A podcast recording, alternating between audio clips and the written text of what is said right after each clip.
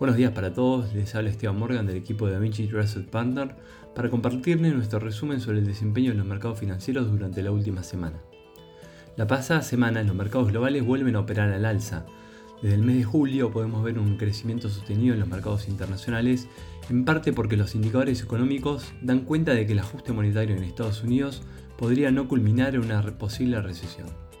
Sumado a lo anterior, las acciones estadounidenses registraron en la última semana una ganancia luego de conocidos los datos de empleo correspondientes al mes de julio.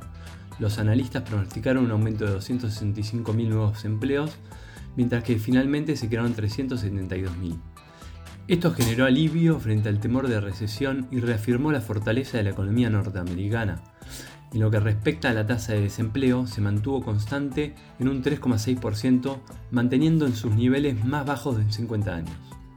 En este contexto, se espera que la Reserva Federal continúe con su política monetaria agresiva, aumentando las tasas de interés para combatir la inflación.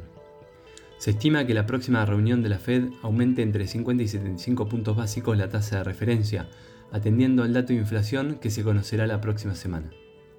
Respecto a los datos económicos, en Estados Unidos se conocieron los datos de órdenes de fábrica de mayo, que crecieron un 1,6% mensual, superando el 0,5% esperado, y el ISM de servicios en junio, que fue positivo, alcanzando los 55.3 puntos básicos, superando la previsión de 54.3. Por el lado de Europa, en la zona euro, las ventas minoristas del mes de mayo ven un desacelere al crecer 0,2% interanual, que contrasta contra el 4% último registrado. En Alemania, la producción industrial del mismo mes se contrajo por tercer mes consecutivo, 1,5% interanual, mientras que las órdenes de fábrica de igual mes se contrajeron 3,1% interanual. En lo que respecta a Asia, el PMI manufacturero Caixin de junio fue de 54.5 puntos, superando la previsión de 49.7 y el registro del mes anterior de 41.4, dando así una señal positiva para la economía asiática. En Taiwán, las exportaciones e importaciones del mismo mes aumentaron 15.2% y 19.2% interanual, respectivamente. En Malasia, la producción de junio decepcionó al crecer 4.1% interanual. La semana también estuvo marcada por acontecimientos políticos. Por un lado, el Reino Unido transita una crisis política tras la dimisión del primer ministro Boris Johnson, luego de la renuncia de más de 40 altos cargos del Partido Conservador.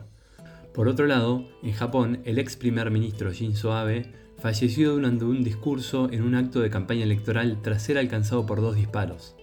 Vale destacar que era el político más influyente del país. En este contexto, para el corrido de la semana, los principales índices estadounidenses crecieron. El S&P 500 y el Dow Jones presentaron una suba de 3,01% y 1,83% respectivamente. Asimismo, el Nasdaq anotó su racha ganadora más larga del año logrando una suba de 5.5%. Por otro lado, en Europa los índices bursátiles también presentaron retornos positivos, con el Eurostock 50 y el DAX alemán aumentando 1.69% y 1.68%. En Asia los resultados fueron mixtos, con el Nikkei 225 de Japón avanzando 2.24%, mientras que el Hang Seng retrocedió 0.61%.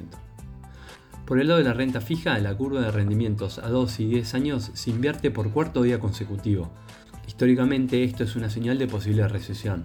No obstante, de acuerdo a lo mencionado anteriormente, los datos sobre el fortalecimiento del mercado laboral indicarían que la economía continúa con un alto dinamismo. El rendimiento de los bonos del Tesoro a 10 años avanzó 9 puntos básicos a 3,08%.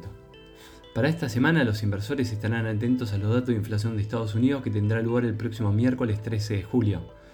Hasta aquí hemos llegado con nuestro resumen semanal de noticias. Cualquier consulta o comentario adicional, no duden en contactarnos. Muchas gracias.